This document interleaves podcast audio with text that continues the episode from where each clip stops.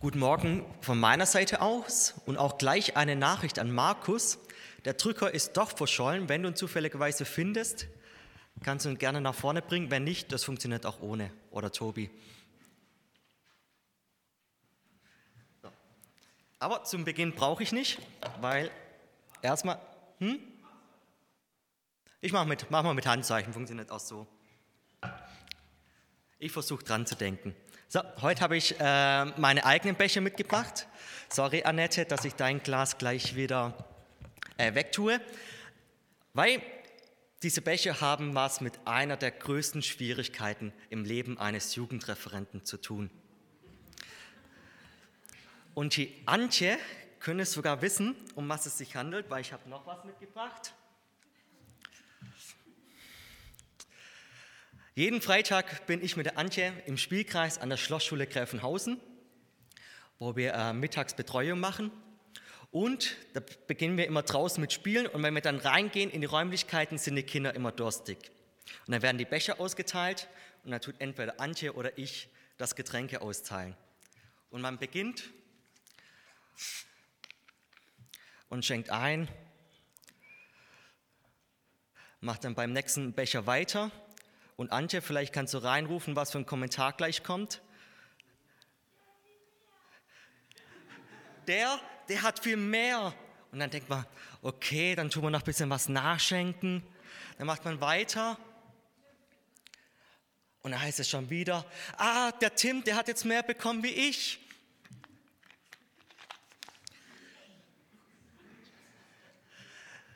Tja, allen Kindern es immer gleich gerecht zu machen, ist schwierig. Jedes Kind schaut immer ganz genau, was bekomme ich und wie viel bekommen denn die anderen Kinder. Es kann ja immer sein, ich komme zu kurz. Es kann immer sein, ich bekomme nicht das, was mir zusteht. Und ähm, wenn die Kinder manchmal bei den Geschichten genauso aufmerksam wär, wären wie da, wäre echt top. Nein, in den letzten Wochen lief es echt gut. Ich bin sehr dankbar für die Kids. Ähm, so, ich stelle dir mal doch mal wieder weg. Wenn ihr Durst habt, dürft ihr vorne.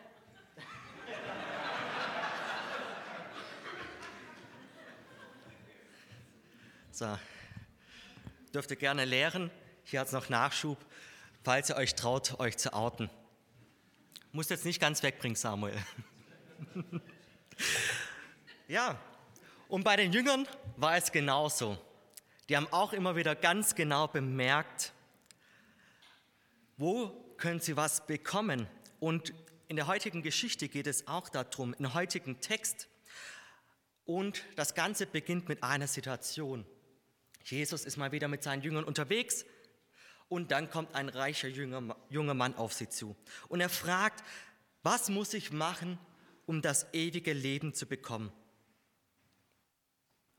Und Sie reden dann und am Ende sagt Jesus, kurz zusammengefasst, verkaufe alles, was du hast, dann bekommst du das ewige Leben. Und als der junge Mann das hört, viele von euch kennen die Geschichte, geht er traurig weg, weil er viel besitzt und es nicht übers Herz bringt, seinen Reichtum aufzugeben.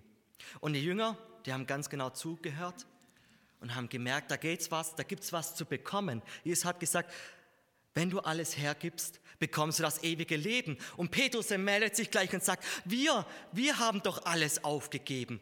Was bekommen wir denn? Und Jesus antwortet darauf, ihr könnt es vorne lesen, jeder, der um meines Namens willen sein Haus und seine Geschwister und seine Eltern und seine Kinder oder sein Besitz aufgegeben hat, wird hundertmal so viel wiederbekommen und das ewige Leben erlangen. Was für eine wunderbare Zusage.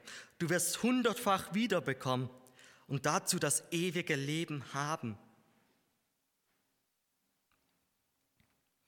Jesus hat davor deutlich gemacht, du kannst kein Christ werden, ohne Altes zurückzulassen, was dich an der Beziehung zu Jesus hindert. Markus 8, Vers 34, da lesen wir, wenn, mir, wenn jemand mir nachfolgen will, muss er sich selbst verleugnen und sein Kreuz auf sich nehmen was bekomme ich, wenn ich alles zurücklasse? Hundertfach und das ewige Leben. Das ist es doch wert. Das ist es doch wert. Jesus macht deutlich, Egal was du zurücklässt, du bekommst hundertfach es zurück und das viel Wichtigere, das ewige Leben. Und eigentlich scheint es doch eine gute Antwort auf Petrus seine Frage zu sein. Was werden wir dafür bekommen? Ein gutes Schlussstatement, um die Situation abzuschließen. Das ist eine ganz aufbauende Nachricht, damit sind wir auch zufrieden. Damit könnten wir auch schon fast wieder den Gottesdienst beenden. Doch Jesus, Jesus hört nicht auf. Er schiebt sofort, nachdem er sagt, ihr bekommt das ewige Leben, ein Gleichnis nach. Und ich möchte euch das Gleichnis vorlesen. Doch viele, die die Ersten sind, werden die Letzten sein und die Letzten die Ersten. Denn das Himmelreich ist vergleichbar mit dem Besitzer eines großen Gutes, der früh am Morgen hinausging, um Arbeiter für sein Weinberg einzustellen. Er vereinbarte mit ihnen den üblichen Tagelohn und schickte sie an die Arbeit. Um neun Uhr morgens ging er über den Marktplatz und sah einige Leute herumstehen, die keine Arbeit hatten. Er stellte auch sie ein und sagte ihnen, sie würden am Abend den ihnen zustehenden Lohn erhalten. Am Mittag und dann noch einmal am Nachmittag gegen drei Uhr tat er dasselbe. Um fünf Uhr abends ging er noch einmal in die Stadt und sah immer noch ein paar Leute herumstehen. Und er fragte sie, warum habt ihr heute nicht gearbeitet? Und sie antworteten, weil uns niemand eingestellt hat. Da sagte der Gutsbesitzer zu ihnen, dann geht zu den anderen Arbeitern in meinem Weinberg. Am Abend schließlich beauftragte er seinen Verwalter, die Leute zu rufen und sie zu entlohnen. Er sollte mit den Arbeitern beginnen, die als Letzte eingestellt worden waren. Als die, die erst um 5 Uhr eingestellt worden waren, bezahlt wurden, erhielten sie alle einen vollen Tagelohn. Als die, die früher eingestellt worden waren, an der Reihe waren, dachten sie, dass sie mehr bekommen würden. Aber auch sie erhielten einen Tagelohn. Und als sie ihr Geld bekamen, beschwerten sie sich. Diese Leute haben nur eine Stunde gearbeitet und doch bekommen sie genauso viel wie wir, die wir den ganzen Tag in der sengenden Hitze schwer gearbeitet haben. Einem von ihnen antwortete er, mein Freund, ich war nicht ungerecht warst du nicht damit einverstanden, dass du den ganzen Tag für den üblichen Lohn arbeitest? Nimm dein Geld und gib dich zufrieden. Ich will aber diesem letzten Arbeiter genauso viel geben wie dir. Oder ist es mir nicht erlaubt, mit meinem Geld zu machen, was ich will? Willst du dich etwa darüber beklagen, dass ich gütig bin? Genauso ist es bei Gott. Viele, die jetzt die Ersten sind, werden die Letzten sein. Und die, die jetzt die Letzten sind, werden dann die Ersten sein. Und schon alles verstanden? Muss ehrlich sagen, der, ich hatte bis jetzt keine Predigtvorbereitung, wo ich so Probleme hatte mit dem Text. Ähm, da darf der Markus gleich ähm, das nächste, die nächste Folie weil ich so das Problem hatte von der Aufteilung, wo ich dachte, das, was ich hier grün gemacht habe, doch viele, die die Ersten sind, werden die Letzten sein. Wie passt das zu dem, was davor geschieht? Du wirst hundertfach bekommen und das ewige Leben. Wie passt das dazu, dass ähm, irgendwie dann doch alle gleich bezahlt werden? Wo ich gemerkt habe, irgendwie, irgendwie sind das so drei Abschnitte, die für mich irgendwie nicht zusammengehen.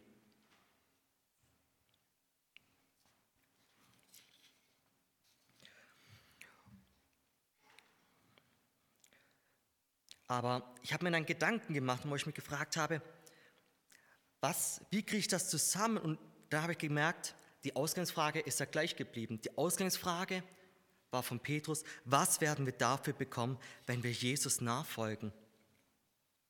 Und die Antwort, die zweite Antwort, die erste ist ja hundertfach und das ewige Leben. Und die zweite Antwort ist, viele, die die Ersten sind, werden die Letzten sein und die Letzten die Ersten. Und der Satz, der kommt ja auch gleich zweimal vor, bildet so ein bisschen den Rahmen vom Gleichnis. Und jetzt glaube ich die komischste Antwort, die man auf diese Frage antworten kann. Aber was soll das bedeuten? Unbekannt ist der Satz ja nicht. Ich habe den Satz schon lange äh, äh, gehört, bevor ich überhaupt Christ wurde. Die Letzten werden die Ersten sein. Ein beliebter Satz bei schwacher sportlicher Leistung in Turnieren, um einen schönen, um schlechten Platz schön zu reden und kommt wahrscheinlich an zweiter Stelle nach dem Satz Kopf hoch, ihr seid die Sieger der Herzen. Ja, ich weiß nicht, es ist, die Letzten werden die Ersten sein, ist ja eigentlich mehr eine Ausrede. Ähm, ich als damals sehr unsportlicher Junge im Sportunterricht, mir lag der Satz natürlich. Doch Jesus, der diesen Satz sagt, stand nicht am, am Rand des Fußballfeldes. Er stand nicht da, hat, sein, hat nicht seinem Kind zugejubelt und musste es am Ende trösten, weil seine Mannschaft grottenschlecht unterging. Nein, Jesus stand nicht am Fußballfeld. Er stand vor erwachsenen Personen, die ganze Existenzgrundlagen aufgaben, um bei ihm zu sein. Sind sie jetzt etwa letzter auf der Reichtumsskala im Gegensatz zu dem reichen jungen Mann, der davor kam, weil sie alles aufgegeben haben? Und werden dann die Ersten sein, weil sie dann ganz reich sind? Oder sind sie jetzt die Ersten, weil sie die ersten Nachfolger von Jesus sind? Was sind sie jetzt? Sind sie die Ersten? Sind sie die Letzten? Sollen sie am Ende die Letzten sein oder die Ersten? Ich muss ehrlich sagen, ich habe sehr lange gebraucht, um da durchzublicken und um diese schwierige Frage zu beantworten, möchte ich erstmal mit den leichten Fragen beginnen, nämlich um was geht es eigentlich? Da darf der Markus, nächste Folie.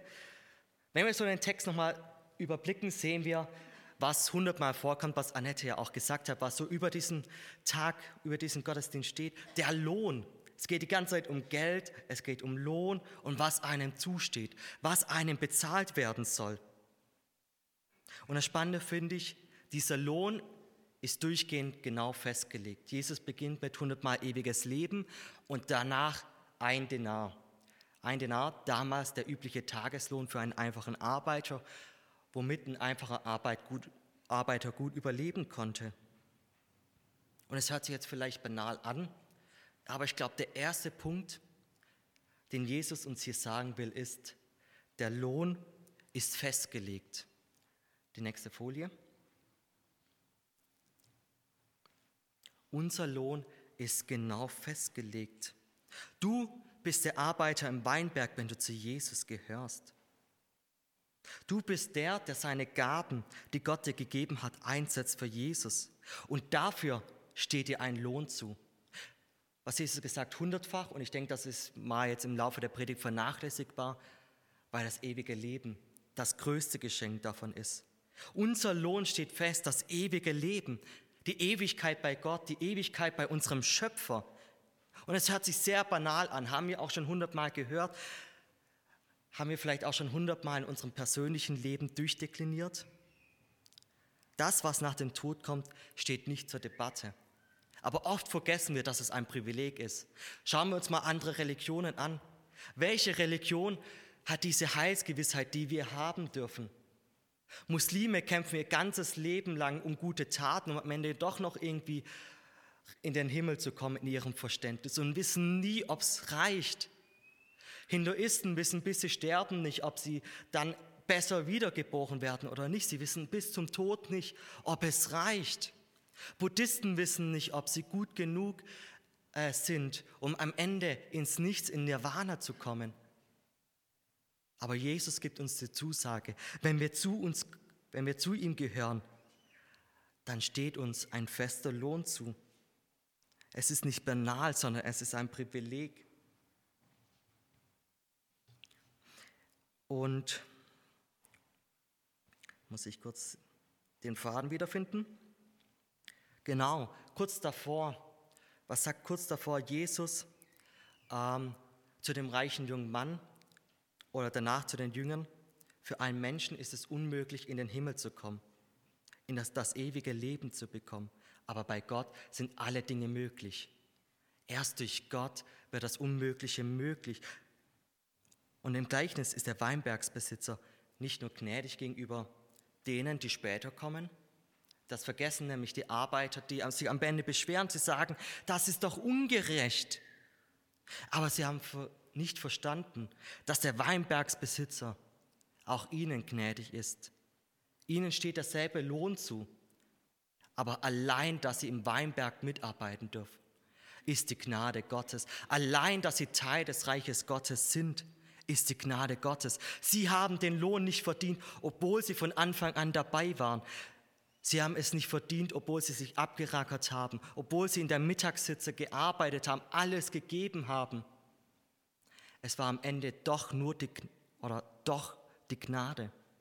Warum? Weil wir alle identische Sünder sind. Und weil wir Sünder sind, ist es unser Ausschlusskriterium für den Weinberg Gottes, für das Reich Gottes. Wir haben den Stempel nicht gut genug. Egal wie gut du bist, es reicht nicht für Gott. Aber die Gnade macht es möglich.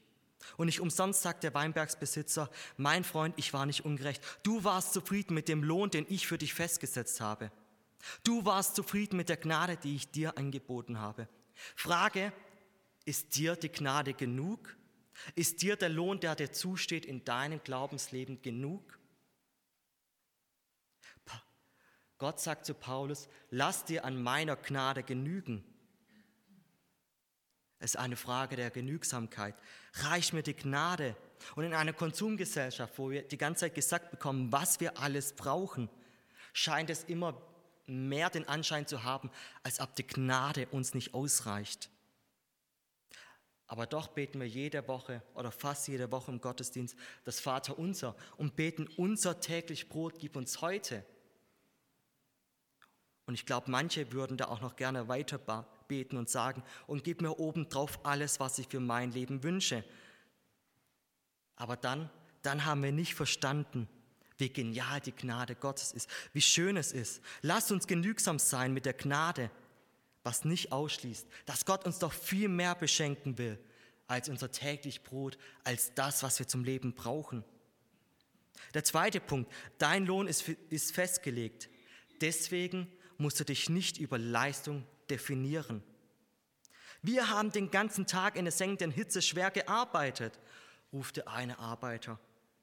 Wir waren fleißiger, wir haben alles gegeben und uns den Allerwertesten für dich aufgerissen. Und die Letzten, die Letzten haben nur ihr Stündchen mitgeholfen. Und wer waren die Letzten auf dem Marktplatz? Die dann am Abend noch dastanden, weil niemand sie für ihre Arbeit haben wollten? Vielleicht waren es die Schwachen, wo die Leute vorbeigelaufen sind und dachten, boah, wenn ich den einstelle, der wird es doch nicht bringen. Vielleicht sahen sie komisch aus. Vielleicht waren sie einfach unbegabt. Vielleicht konnten sie einfach nicht so viel leisten. Und diese, die am Ende so wenig Leistung gebracht haben, bekommen genauso viel wie ich. Mal die Frage, wer von euch findet das ungerecht? Sollen wir mal die Hand hochmachen? Ich stimme euch zu, weil ich musste direkt an einen jungen Mann denken, den ich kenne. Der hatte eine ähnliche Situation bei der Arbeit. Ich weiß nicht, wer von euch Angestellter ist und das System auch drin hat. Äh, hat. Aber bei manchen Arbeitgebern ist es ja so, dass sie Leistungsprozente vergeben. In der Firma, wo der, junge, der fleißige junge Mann gearbeitet hat, gab es Leistungsprozente. Jeder Abteilungsleiter hat eine bestimmte Anzahl an Prozente bekommen, je nachdem, wie viele Arbeit er hatte, und er durfte die aufteilen. Je nachdem, wie gut die Arbeiter waren, haben sie Prozente bekommen nach ihrer Leistung und das wurde dann auf ihr Lohn draufgerechnet. Und der junge Mann, der hat sich wirklich richtig gut eingebracht, hat einiges geleistet, hat viel über das hinaus gemacht, was eigentlich sein Aufgabenbereich war, um Arbeitsprozesse zu optimieren, um ähm, ja, dem Arbeitgeber entgegenzukommen. Aber gleichzeitig hört er, wie Mitkollegen, die weniger arbeiten, die gerne mal statt fünf Minuten am Kaffeeautomat eine halbe Stunde dort stehen, die jede fünf Minuten äh, zum Rauchen gehen und nicht wieder auftauchen.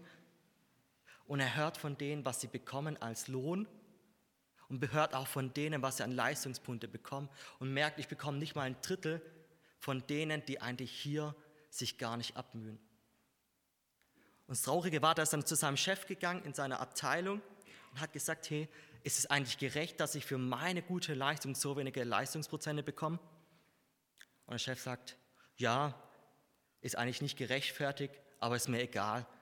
Wenn du Anerkennung für deine Leistung willst, such dir eine andere Firma. Und ich habe mitbekommen, wie der junge Mann am Boden zerstört war. Es ging ihm nicht mal darum, mehr zu verdienen. Er hat das Geld nicht gebraucht, aber er wollte endlich die Anerkennung bekommen, im Gegensatz zu den anderen Kollegen. Und er bekommt die Anerkennung nicht, sondern sagt, such dir halt einen anderen Arbeitgeber, wenn es dir hier nicht passt. Und da verstehe ich tatsächlich, das ist ungerecht. Das ist ungerecht. Ich bekomme nicht das, was mir zusteht. Aber ich denke, bei den Arbeitern im Weinberg gibt es einen entscheidenden Unterschied, warum es da nicht unfair ist. In der normalen Arbeitswelt, worüber wird man definiert? Über das, was man an Leistung bringt oder bringen kann.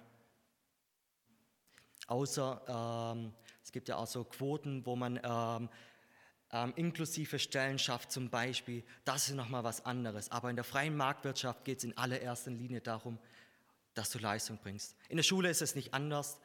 Da bringst du Leistung. Wenn du nicht genügend Leistung bringst, ist, bist du vielleicht nicht gut genug fürs Gymnasium, ist besser die Realschule für dich. Auch im Studium, wenn du nicht die Leistung bringst, wirst du auch keinen Abschluss bekommen. Es hat auch seine Berechtigung. Hat auch seine Berechtigung, das System. Aber es gibt einen Unterschied. Denn im Weinberg Gottes, im Reich Gottes, geht es nicht um deine Arbeit in erster Linie sondern du wirst darüber definiert, dass du sein Kind bist. Und das steht drüber.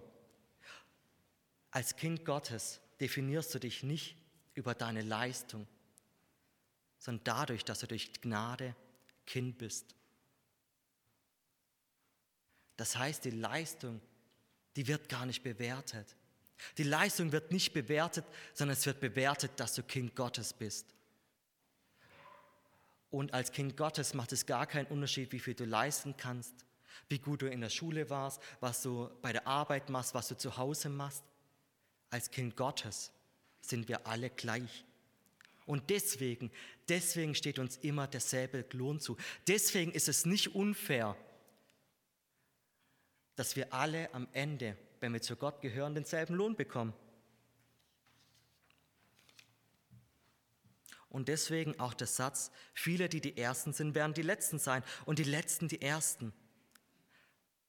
Was soll es bedeuten? Ich denke, es ist eine Warnung, eine Warnung an die Jünger. Gerade seid ihr die Ersten, weil ihr Kinder Gottes seid. Ihr steht auf dem Siegertreppchen, ihr bekommt den Preis, ihr bekommt den Lohn, ihr bekommt das ewige Leben. Aber passt auf, dass ihr diesen Platz nicht verliert, indem ihr das große Geschenk der Gnade wegwerft, wenn ihr euch auf eure eigene Leistung beruft, wenn ihr meine Gnade aus den Augen verliert. Weil wenn ich auf den anderen zeige und sage, ich mache doch mehr, dann bringt ihr der Gnade Gottes nicht mehr viel.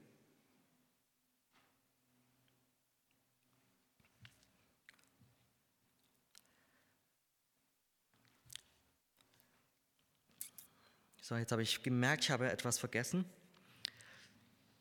Hm, wo war das? Wo war das?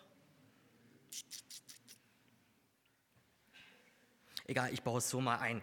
Genau, ähm, ich wollte es eigentlich schon ein bisschen vorher anschneiden. Ähm, ich finde es trotzdem spannend, wir definieren uns nicht über Leistung, aber heißt das, dass wir dann überhaupt keine Leistung bringen dürfen? Und da dachte ich mir, wie heißt das Gleichnis? Arbeiter im Weinberg und nicht Wellnessurlaub im Weinberg. Ich finde es spannend, egal wer in den Weinberg kommt, egal wer eingestellt wird, er arbeitet. Vielleicht arbeiten die manche mehr, vielleicht manche weniger, vielleicht bringen manche mehr Qualität, vielleicht manche weniger. Das ist ganz egal. Aber das Wichtige ist, dass jeder gebraucht wird, egal was du kannst. Und das Gute ist, Gott schenkt Gaben und er schenkt Gaben sehr frei. Und manchmal ist es vielleicht auch einfach dran, Gaben neu zu entdecken, anstatt zu sagen, ich lege meine Hände in den Schoß, weil ich glaube, ich bin nicht begabt. Und da sind wir gleich auch schon bei dem dritten Punkt. Nicht lange nachdem Jesus das Gleichnis erzählt, benutzt er noch einmal die Thematik des Ersten. Er sagt ein paar Verse später, wer unter euch groß sein will, der, der soll euer Diener sein. Und wer unter euch der Erste sein will, der sei euer Sklave. Auch der Menschensohn ist nicht gekommen, um bedient zu werden, sondern um zu dienen und sein Leben zu geben als Lösegeld für viele. Wer der Erste sein will, der soll Sklave für die anderen werden. Wenn wir jetzt alles vergessen, was ich gerade hatte, ist es ein schrecklicher Satz. Sklave für andere zu sein. Ich glaube, wenn wir wieder vergessen, dass wir Kinder Gottes sind, ist Sklave zu sein erniedrigend. Und ich weiß nicht, ob ihr selber schon erlebt, ob ihr bei der Arbeit hin und her gescheucht werdet und das Gefühl habt, du bist nur der, der die ganzen dreckigen Jobs macht, die keiner andere machen will. Aber du bist Kind Gottes. Und du hast das ewige Leben als Lohn. Und du hast den Heiligen Geist. Und dadurch, dadurch ist es nicht mehr schrecklich, sondern du gewinnst eine Freiheit in deinem Leben, Diener zu sein. Weil du Kind Gottes bist, sagst du, ich will den anderen dienen. Ich will mich nicht groß ausspielen. Ich will nicht der Größte sein, sondern ich, ich weiß, was ich bekomme. Ich weiß, was ich kriege. Und ich weiß, egal was ich mache, ich habe diesen Lohn. Und deswegen bin ich motiviert, für andere da zu sein. Es ist nicht das Pflichtgefühl, das uns antreiben soll. Nicht die Anerkennung von anderen. Nicht Eigeninteressen, nicht den Egoismus, nicht Machtgestrebe, sondern die Freude, die Freude an Jesus, die Freude, die wir durch den Heiligen Geist haben. Und weil wir wissen dürfen, dass das Größte auf uns wartet. Natürlich ist es manchmal anstrengend zu dienen. Natürlich ist es manchmal anstrengend, die zweite Meile zu gehen. Aber die Ewigkeit bei Gott, wenn wir die im Blick haben, gehen wir gerne die zweite Meile und dürfen genießen, auch schon hier, auch wenn hier nicht alles leicht ist, dass sie Kind Gottes sind. Also, ich komme zum Schluss. Lasst uns in aller Freiheit im Weinberg Gottes arbeiten. Aber vor allem, lasst uns in aller Freiheit Kinder Gottes sein. Und wenn du noch keinen Anfang mit Jesus gemacht hast, Gott lädt dich genauso ein, sein Kind zu sein. Und dafür musst du nichts leisten, sondern darfst einfach sagen, Gott, ich will zu dir gehören. Und ich möchte mit Versen aus Galater 4 enden.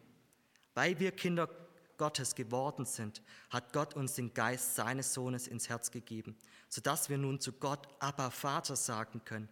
Jetzt sind wir keine Gefangenen mehr, sondern Kinder Gottes und damit auch Erben durch Gott. Ich möchte noch ein Gebet sprechen.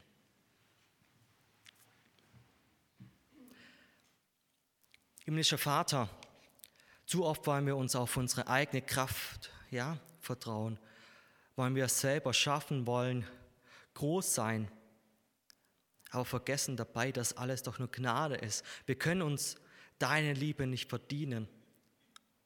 Wir können uns nicht ähm, groß machen, damit du uns anschaust, sondern du schaust uns an, weil du uns liebst. Und du schaust uns an, weil du gnädig bist, weil die Sünde keine Rolle mehr spielt, weil du deinen Sohn geschickt hast, um für unsere Sünde zu sterben. Und lass uns das nicht vergessen. Und lass, mach uns frei vom Leistungsdenken. Mach uns frei von Druck, den wir uns selber auferlegen. Und lass uns es genießen, dass wir zu dir gehören.